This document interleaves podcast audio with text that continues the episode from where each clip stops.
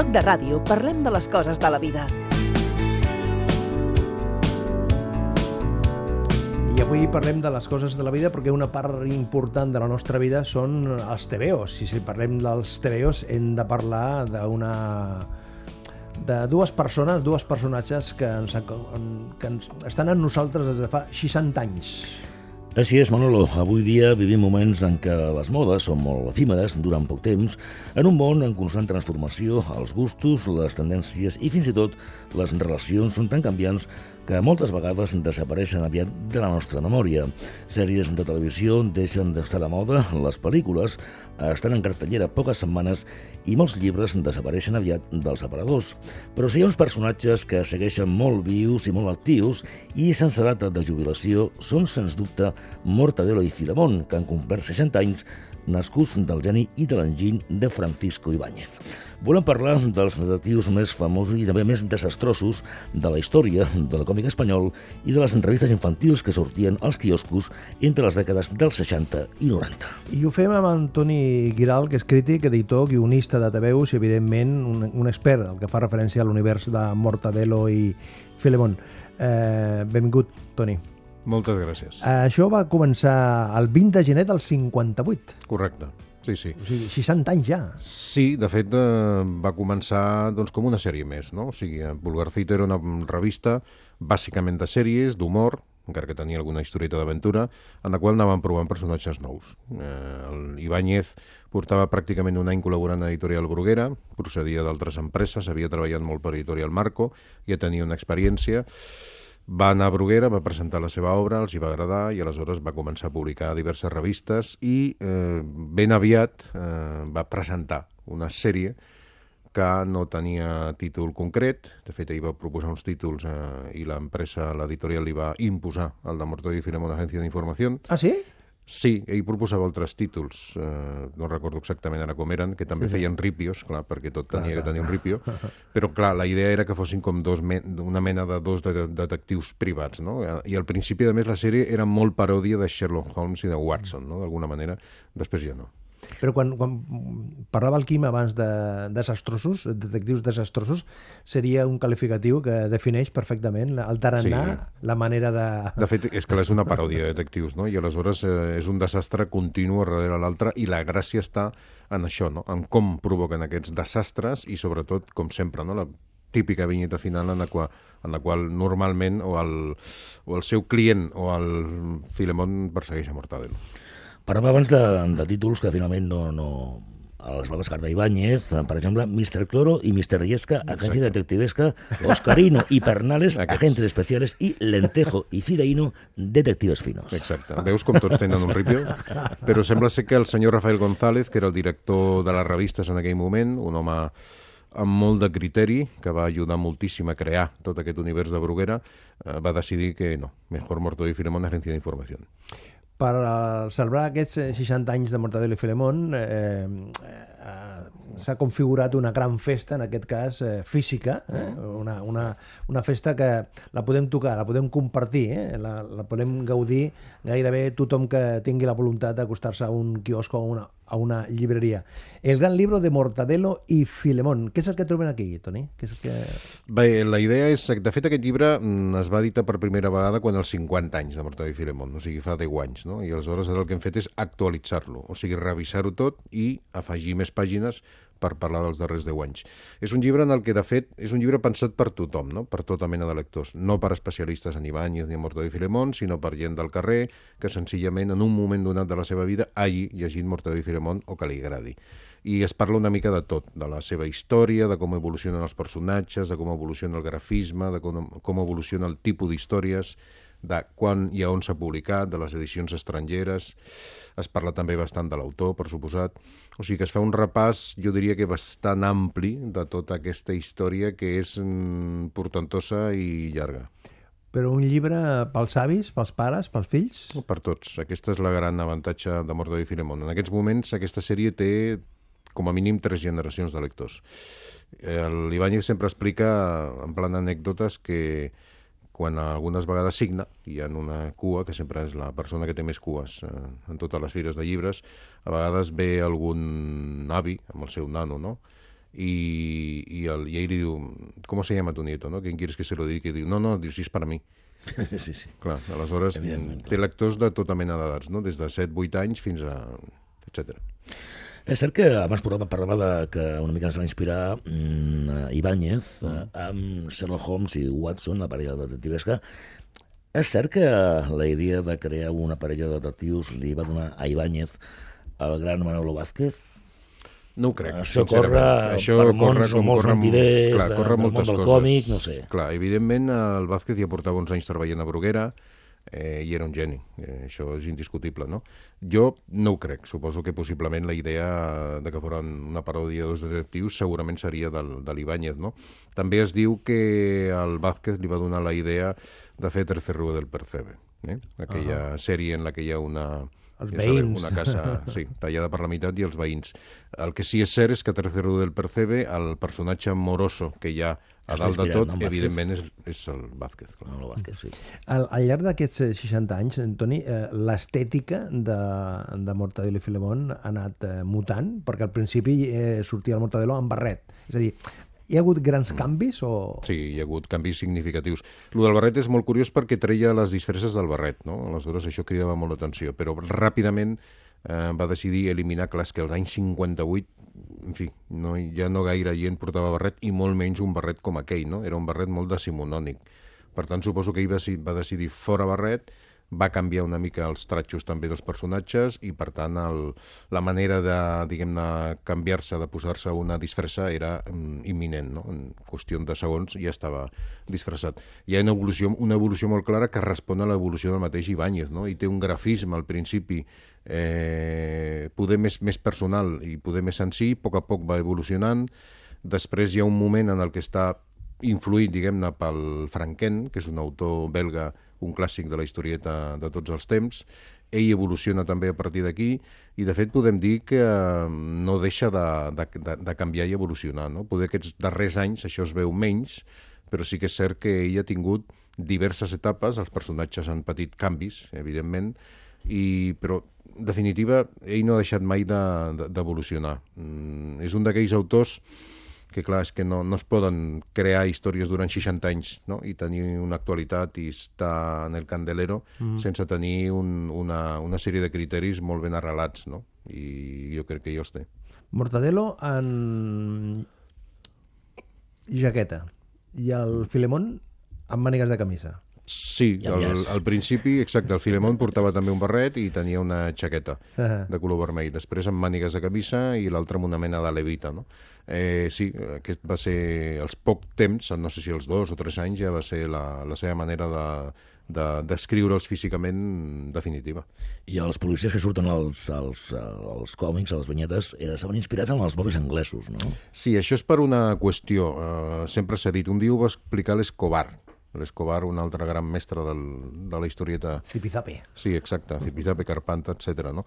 Resulta que a l'any 40 i alguna en una historieta de Bruguera, el Cifré, que era un altre dels grans de la historieta d'humor, va publicar una historieta en la qual hi havia un policia d'assalto, que abans es deien així, eh, que estava involucrat en un tema, no sé si era de malversació o el que sigui, no? El cas és que el van cridar a la comissaria per dir-li que, en fi, que aquí la policia no, No roba. no entrava en estos temes, no? I aleshores, una mica entre tots van decidir que els policies que apareixien a les historietes de Bruguera eren o bé com gendarmes francesos, que és el que feia l'Escobar, o bé com bobis britànics. És més, si us hi fixeu, a les historietes de Bruguera mm, és molt difícil localitzar la ciutat en la que transcorreixen les històries, no hi ha una localització definitiva, per una banda, i per una altra banda no es parla de pessetes, es parla de piastres. Una mena de censura? Bé, és com una autocensura. Esclar, és una manera de dir, bé, evitem aquests problemes, però en tenien altres. Pensem que els primers anys 40 i els 50 moltes historietes de Bruguera eren un reflexe del que estava passant a la vida quotidiana del nostre país. Això és un, un, una constant de d'Ibáñez, no? Vull dir, fa referències a l'actualitat, al món polític, econòmic, Sí. social, esportiu, Això és més cultural... recent, exacte, això és més recent. O sigui, jo crec que una part de l'èxit, de la continuïtat de l'èxit de Martó i Filemón està precisament en això. O sigui, en saber, a partir dels anys 70 i sobretot 80, enganxar temes d'actualitat, temes d'actualitat espanyola, internacional, personatges de tota mena que apareixen a les històries I, clar, un exemple molt evident seria l'àlbum El Tesorero, no? En l'àlbum El Tesorero, no cal que li posem nom al Tesorero. Que Ja sabem de què parlem tots, Exacte, no? va ser un èxit immediat, que em sembla que en un mes i mig o dos va vendre 100.000 exemplars. És una evidència.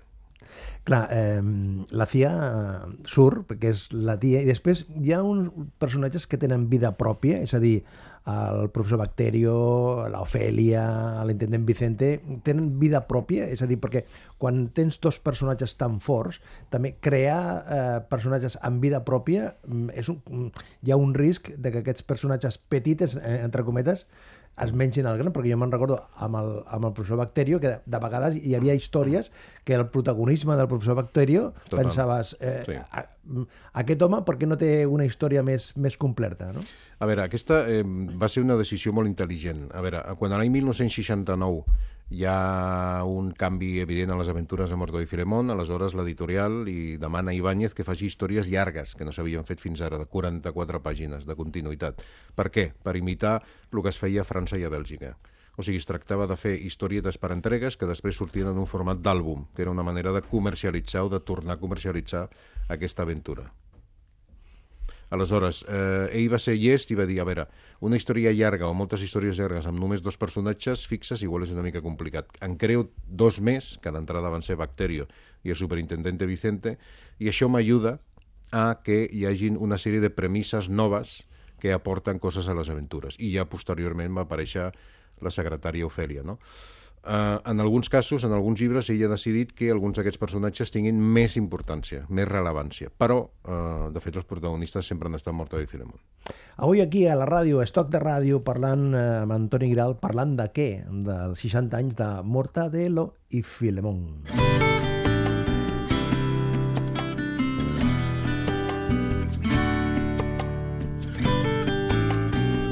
Aquí els seus amics.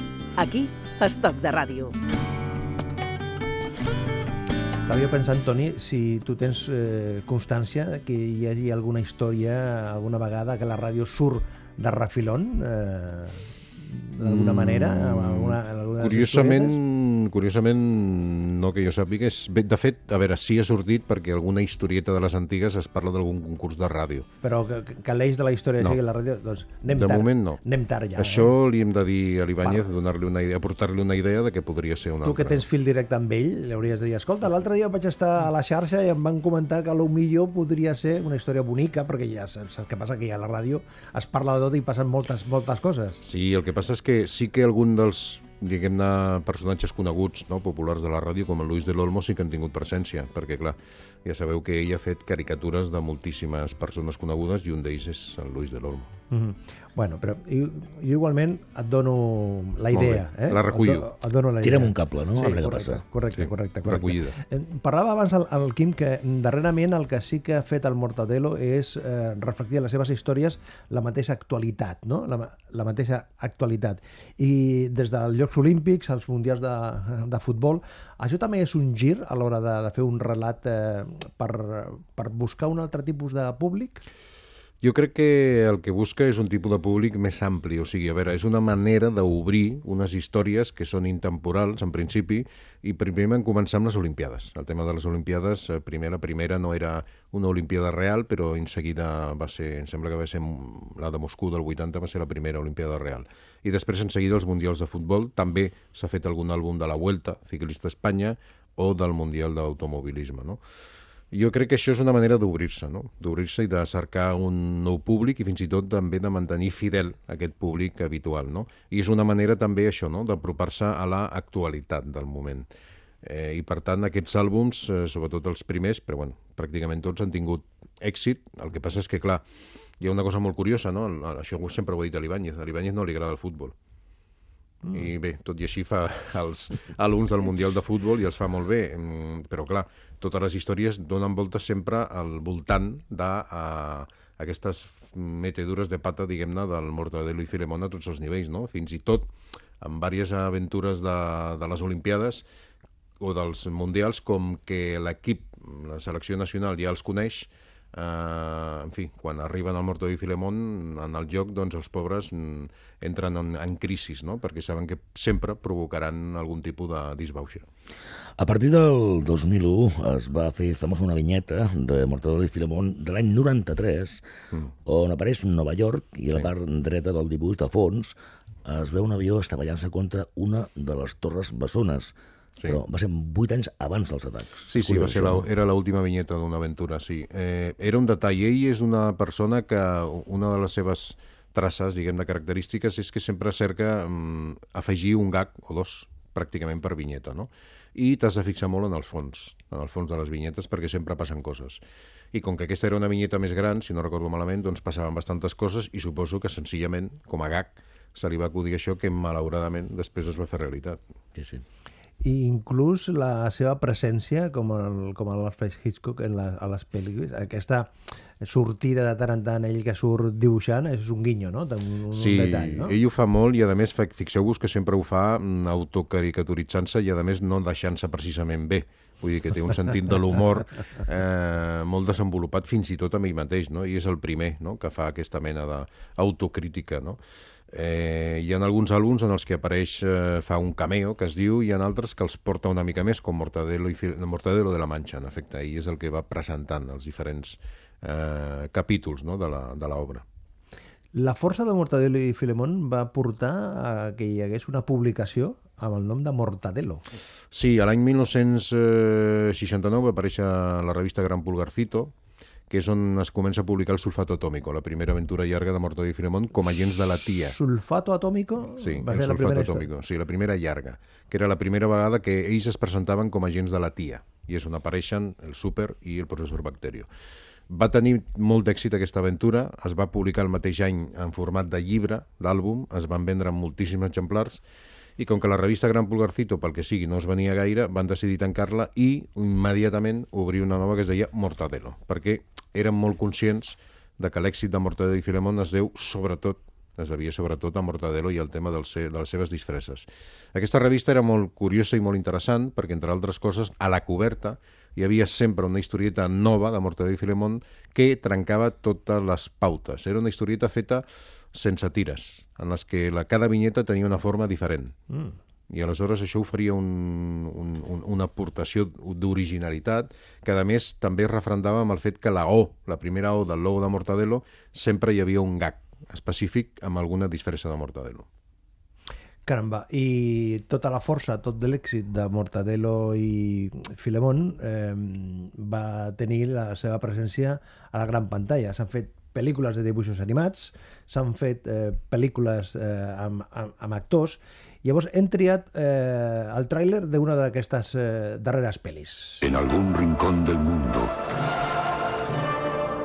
en algún lugar en el tiempo, dos hombres están a punto de despertar de un sueño.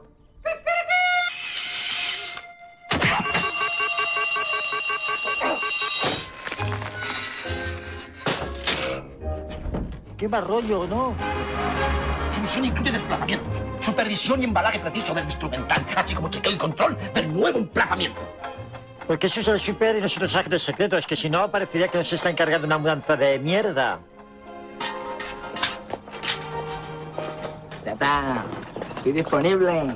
El canvi de llenguatge del, del TVO, del còmic, a la, a la pantalla, sigui en dibuixos animats o amb, amb actors, eh, ha guanyat, eh, és una prova complicada, eh? és algo difícil. Depèn. Per, per l'expressió del Toni... Depèn, Depèn. depèn. depèn. Uh, jo crec que recordar que els primers curs d'animació que es van fer, que eren curs que es passaven al cinema, uh, que després es van recopilar amb un llargmetratge que es deia L'Armario del Tiempo, va ser els anys 60 dels estudis Vara, i bé, després s'ha fet una sèrie també d'animació per Antena 3 i s'han fet eh, tres llargmetratges, no? dos amb actors i l'altre amb animació en 3D. Aleshores, depèn. Jo, per exemple, crec que això que s'estava sentint ara formava part de la primera, la gran Correcte, aventura sí, de Mortadelo i Filemón de l'any 2003 de Javier Fesser. Jo crec que Javier Fesser, que es nota que era un gran lector de Mortadelo i Filemón, va saber eh, assumir mm, bastant brillantment el que era la filosofia de la sèrie. Eh, I, de fet, la pel·lícula li passa una mica el, el mateix que els àlbums, no? Vull dir, cada àlbum té una estructura eh, similar, en el sentit de que sí que hi ha de fons una història que es va desenvolupant, però el més important són la successió de gags. Aleshores, això el Fesser ho va fer de forma bastant brillant, no? a part de que es va trobar un actor per Mortadelo que era molt adient. Benito Bocino. Sí, jo, possiblement per mi aquesta sigui la millor adaptació, però és difícil eh, adaptar, perquè saps què passa? Que quan tu, és, passa com en el cinema amb les novel·les, quan tu llegeixes un còmic o una novel·la, tu li poses sons i veus als personatges i a les accions. Les I el que imatges- tu veus... La, les imatges te les crees tu. Exacte, te les crees tu. I el que tu veus no és el que tu t'has creat, no? Aleshores, a vegades és difícil i per això moltes vegades s'ha de trair d'alguna manera el que s'està explicant en una narrativa per eh, adaptar-ho al cinema, no? Ara que parlem tant de vendre a l'exterior, d'exportar, de ser presents al, al món internacional, hi ha poca gent que, que sap que Mortadelo i Filemón també van ser coneguts fora d'Espanya, Alemanya, no? si no tinc mal entès, no? Sí, Mordor i Filemón s'han publicat a diversos països, França, Sí, no? Itàlia, Suècia, en fi, Grècia, eh, però sobretot Alemanya. O sigui, Alemanya, sobretot als anys 70, van ser un èxit increïble que, fins i tot diuen, va superar en vendes els àlbums d'Astèrix. És Eren possible. Clever i Smart, no? si no m'equivoco. en- Clever en und la Smart. Sí, Clever alemany, Smart, que és una paròdia, evidentment, ja sabeu el que vol dir Clever i Smart, o sigui, clarivident i intel·ligent, no, no ho eren precisament, no? No ho són. Uh, total, que l'èxit va ser brutal i jo crec que en bona part l'èxit es deu a l'adaptador alemany, perquè clar, la idiosincràsia alemanya no té res a veure amb l'espanyola, l'humor eh? alemany no té res a veure amb el nostre i que dos personatges tan nostres eh, en fi, tinguin tant d'èxit a Alemanya mm, vol dir que algú ha fet una bona feina, no? L'Ibáñez el primer, evidentment, amb els seus dibuixos i guions, però també la persona que els va adaptar. De tota manera, és molt curiós perquè no sé si sabeu una anècdota d'un àlbum de Mortadelo i Filemón. Resulta que, com que ell era conscient de l'èxit que tenia Alemanya, va fer un àlbum de Mortadelo i Filemón que es deia En Alemanya, on Mortadelo i Filemón anaven a Alemanya. Bé, el cas és que en aquest àlbum, clar, ell mm, va molt en compte de, per exemple, no tractar el tema del nazisme, evidentment, però sí que parodia, com sempre, doncs, eh, el que són el folklore i, i els tòpics no? dels alemanys. No? I en algun moment donat apareix, apareix el muro de la vergüenza, el muro de Berlín. Bé, a la primera edició alemanya, com que no podia aparèixer a Alemanya, van canviar aquestes pàgines, un dibuixant alemany les va dibuixar de nou i, per tant, es va publicar així. Ara, que s'ha tornat, es torna a publicar a Alemanya Mortadelo i Filemón, segurament es publicarà l'edició original de l'Ibáñez. A l'Ibáñez, eh, que porta 60 anys eh, fent històries del Mortadelo i Filemón, eh, comentàvem abans amb el Quim Ortí, sense data de jubilació. No, ell ho té clar. Ell eh, dibuixarà i escriurà fins que no pugui fer-ho, no? Vull dir, és que a més és la seva vida. Ell sempre diu, quan alguna vegada li has dit, home, doncs, eh, per què no fem, no sé, parlem de la teva vida, parlem de la meva vida, dic, jo no tinc vida, diu, la meva vida és estar tot el dia enganxat, lligat a la taula de dibuix, no? Bé, evidentment ell té una vida molt llarga i segurament moltes coses per explicar, no? Una altra cosa és que vulgui explicar-les o no. Però mm, està claríssim que eh, ell cairà con les botes puestes, vull dir, estarà dibuixant sempre, fins al final, perquè ho necessita, perquè és la seva vida i perquè és el que li agrada. Sempre ha tingut a, a, a, en les seves històries l'Ibáñez aquest punt de transgressor, no? D'anar contra el, Absolutament. la normalitat, entre cometes, no? Sí, ell és políticament incorrecte i sempre ho ha estat. El que passa és que, clar, a partir de la democràcia ho ha pogut ser més. Però, per exemple, ell, ell sempre diu, no, yo nunca hago cómics políticos ni sociales. No, tú no haces cómics políticos y sociales, pero el humor político i social està, és evident que està en la teva obra, no? Ell dona una versió, diguem-ne, molt molt del carrer, no? del que està passant, i molt crítica i molt políticament incorrecta, insisteixo, i s'ha ficat amb tothom però amb tothom, amb l'Església, amb l'Estat... Amb... I ara amb el Trump, també, no? Amb Donald Trump. Absolutament, sí, sí. Acabant ja, Toni, eh, és l'oportunitat de descobrir, de gaudir del Mortadelo i Filemón aprofitant aquesta reedició del gran llibre de Mortadelo i Filemón. Home, jo crec que sí, perquè si has estat lector de Mortadelo i Filemón recordaràs moltes coses i en descobriràs moltes altres. Fins Parchís va fer una cançó dedicada a Mortadelo i Filemón. Si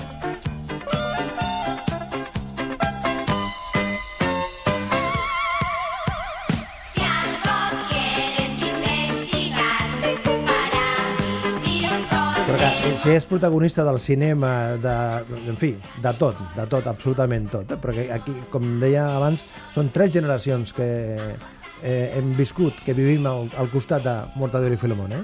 Sí, i a més també han protagonitzat campanyes publicitàries, recordem-ho, eh? amb molts mitjans de comunicació. Vull dir que han fet campanyes de, bueno, de diverses empreses molt diverses, no? entre altres de l'agència tributària, per cert. Doncs llarga vida a Mortadelo i Filemón, llarga vida a l'amic Ibáñez. Eh, gràcies a l'Antoni Giral per compartir aquesta estona i felicitats per la part que toca, que és destacada també. Moltes gràcies a vosaltres.